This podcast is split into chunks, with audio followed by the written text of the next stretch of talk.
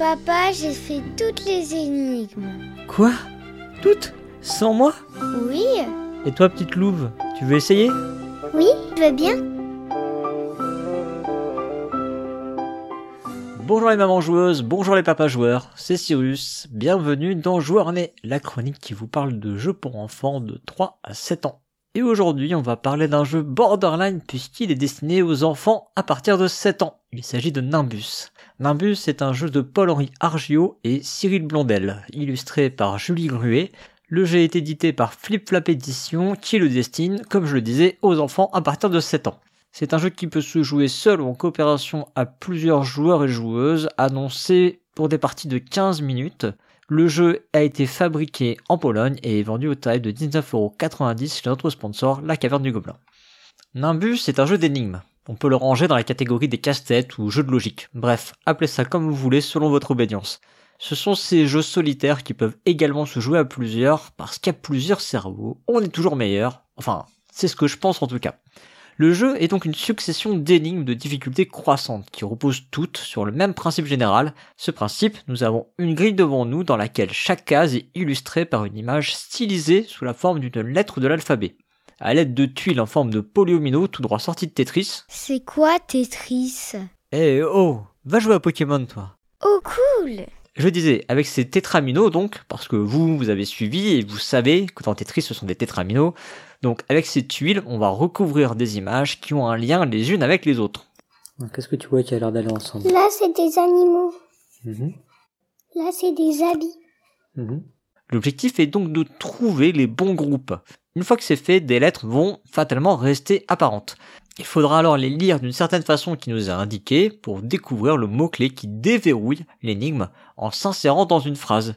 Allez, c'est pas un gros spoil. La première énigme fera par exemple apparaître les lettres N, U, A, G, E et S pour former le mot qui vient compléter une phrase, ce qui donne Bienvenue dans les nuages.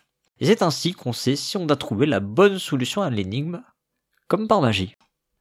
Nimbus, c'est le fils de Ricochet, un jeu de l'un des co-auteurs, Cyril Blondel en l'occurrence. Ricochet est lui aussi un jeu d'énigmes et de logique, jouable en solo ou partageable à plusieurs. On est donc ici face à une adaptation et on y retrouve certaines sensations.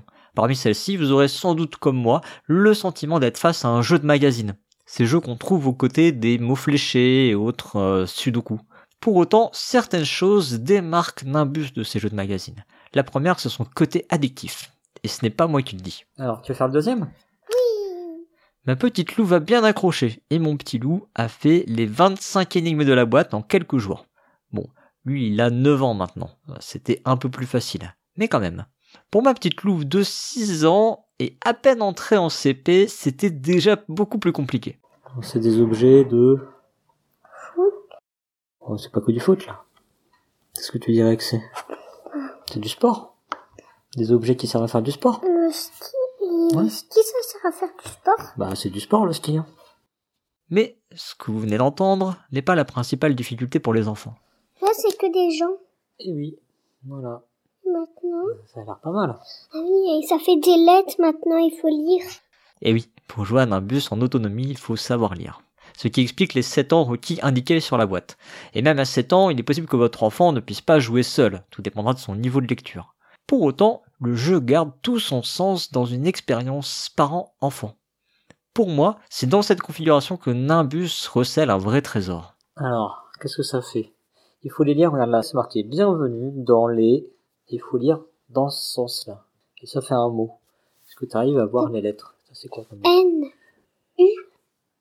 Nu. Nu, ça c'est quelle lettre ça? Ça ressemble à quelle lettre? Un A. À A.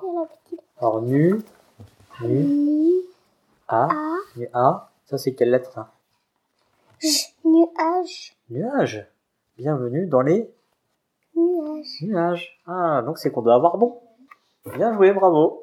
Et on n'a même pas fait le E et le S. Accompagner son enfant vers la réussite. C'est le trésor que réserve Nimbus aux papas joueurs et aux mamans joueuses qui se prendront au jeu avec leur enfant. Les accompagner dans le jeu comme on peut les accompagner dans la vie. Et si le jeu parvient à créer cela, ce n'est pas totalement fortuit. Il a en effet plusieurs bonnes idées à son actif.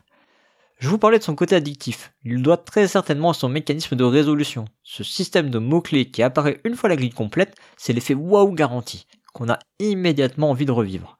Exactement comme ces tours de magie qu'on a envie de revoir pour comprendre ce qui s'est passé.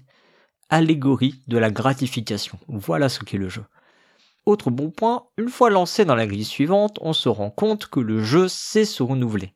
Alors, pas tout le temps, c'est vrai, mais globalement, ça empêche votre enfant, et peut-être vous donc, de plonger dans une routine qui pourrait lasser du jeu. Ainsi, si on démarre classiquement sur des familles de mots, comme les extraits où l'on sans doute fait comprendre, le jeu évolue sur des groupes d'images qui nécessitent de l'observation, par exemple. D'ailleurs, en parlant d'observation, attention, certaines lettres sont parfois dures à lire, même pour le papa ou la maman joueuse qui est à côté. Je pense que c'est volontaire et que ça fait partie du jeu, mais j'imagine que ça peut faire rager certaines personnes. Alors oui, on peut regretter que le jeu n'ait que 25 énigmes. Il faudra sans doute envisager de faire tourner le jeu si vous en faites l'acquisition. Ça en fait aussi un jeu parfait pour les ludothèques. Si les ludothécaires nous écoutent, je ne peux que les encourager vivement à acquérir ce petit bijou pour leur établissement. Un bijou qui joue dans la cour de la célèbre gamme des jeux Smart Games, puisqu'il s'agit d'un jeu solo de logique. Mais là où les Smart Games jouent sur du matériel tape à l'œil, en plastique et produit en Chine, Nimbus fait le pari d'une production plus raisonnable avec un matériel en carton, produit en Pologne et donc pas si loin de chez nous. Autre beau geste de la part de l'éditeur, vous pouvez essayer le jeu en imprimant une démo. Je vous laisse le lien vers cette démo dans le billet qui accompagne l'émission. De mon côté, si je dois retenir une chose de Nimbus, c'est ce sentiment de fierté et ce plaisir d'accompagner mon enfant au travers d'un jeu. Une expérience que j'avais pu ressentir à l'époque avec Bubble Stories et que j'ai pu revivre presque deux ans plus tard grâce à Nimbus. Alors tout simplement merci. C'est la fin de cette chronique. Rendez-vous dans un mois pour un nouvel épisode de Journée. En attendant, jouez bien, surtout avec vos enfants.